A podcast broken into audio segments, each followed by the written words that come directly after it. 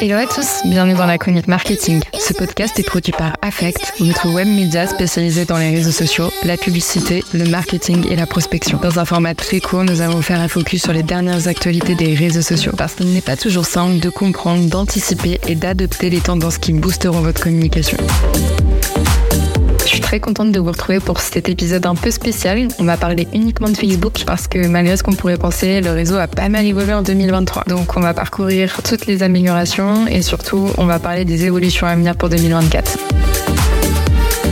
La folle histoire de Facebook fait clairement partie de notre paysage culturel moderne. D'abord réservé aux élèves de l'université de Harvard, puis utilisé par un bon nombre d'étudiants de grandes écoles avant d'être plus largement diffusé à travers les États-Unis puis le monde, Facebook resterait le précurseur des réseaux sociaux tels qu'on les connaît. Mais depuis quelques années, l'utilisation des réseaux sociaux a drastiquement évolué. Les photos sont retouchées, les profils travaillés, et lorsqu'on ouvre Instagram, elle nous paraît bien loin la période où nous postions toutes nos photos de vacances en rafale sur notre mur Facebook. Avec l'arrivée des influenceurs, l'utilisation des réseaux sociaux s'est professionnalisé. Tout doit être absolument beau et engageant et les publications ne sont absolument pas destinées à un public composé de nos proches, mais plutôt à ceux qui, avec le temps, finiront par devenir des membres de notre communauté. Bref, face à ces nouvelles pratiques, Facebook a peiné à pivoter. Son taux d'engagement a chuté pour atteindre une moyenne par poste de 0,07% selon l'empreinte digitale.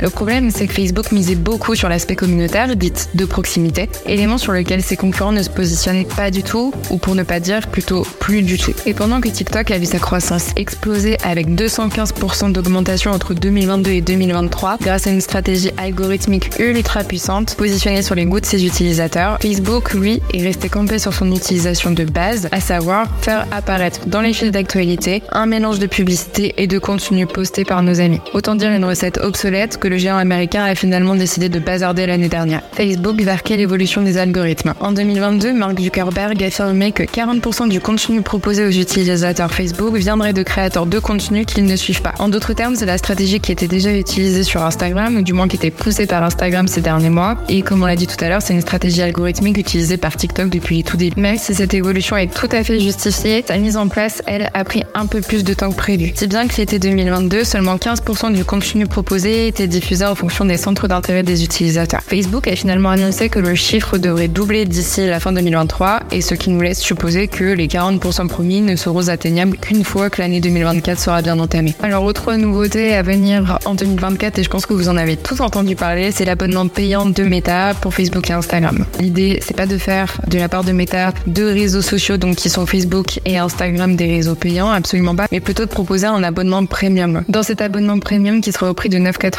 mensuel, Instagram et Facebook proposent notamment le fait que vous n'aurez plus aucune publicité sur vos réseaux sociaux. Je vais pas rentrer dans les détails maintenant parce qu'en fait c'est pas du tout euh, le sujet de cet épisode, mais en fait Meta a été obligé de faire ça pour se mettre en réglementation avec la RGPD. Donc c'est pas vraiment une envie ou un réel changement de business model, c'est simplement qu'il n'avait pas le choix. Autre élément d'évolution, la croissance de Meta.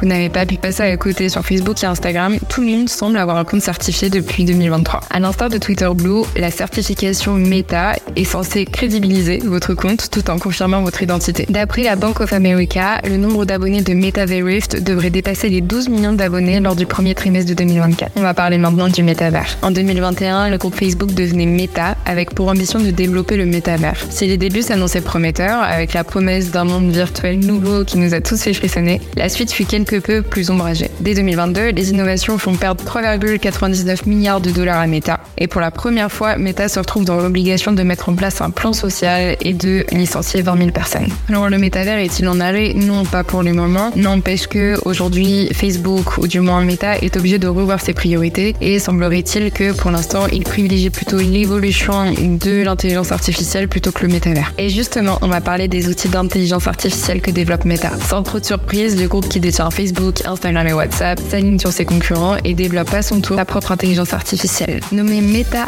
AI, elle a pour but d'explorer, créer et faire plus. Meta AI, ça regroupe plusieurs outils d'intelligence artificielle et dedans, on va par exemple retrouver un outil qui va vous permettre de créer et de partager des autocollants personnalisés ou encore de modifier le style de vos photos. Autre outil d'intelligence artificielle qu'on va également trouver chez ses concurrents Snapchat ou encore TikTok, le chat nourri par l'intelligence artificielle. Je vais pas vous expliquer à quoi sert un chat, mais en gros, vous pouvez discuter avec une petite intelligence artificielle, lui poser des questions et le chat devrait normalement vous apporter des éléments de réponse et vous driver dans votre utilisation du réseau social. Ok, maintenant répondu à une question de taille, Facebook est-il vraiment en déclin? Il y a eu pas mal de rumeurs sur ce sujet et en fait, même si la chute du géant a de quoi faire peur, les ajustements entrepris par Facebook ont porté leur fruit en 2023. En début d'année, Meta a annoncé avoir réalisé un chiffre d'affaires de 28,6 milliards de dollars tout en franchissant les 2 milliards d'utilisateurs quotidiens. C'est des chiffres qui rassurent, même si malgré tout, Facebook réalise un profit de 5,7 milliards de dollars, ce qui représente 24% de moins que l'année précédente. Bon, et Facebook en 2024, ça donne quoi? Il est clair que Facebook va s'adonner à poursuivre les efforts entrepris au cours des deux dernières années, et avec l'avènement de l'intelligence artificielle, il y a fort à parier que de nouveaux outils de création de contenu arrivent sur la plateforme, en plus de ceux qu'on vient d'évoquer dans cet épisode. De notre côté, on aimerait juste avoir des réponses plus claires de la part du réseau social concernant la question de l'engagement,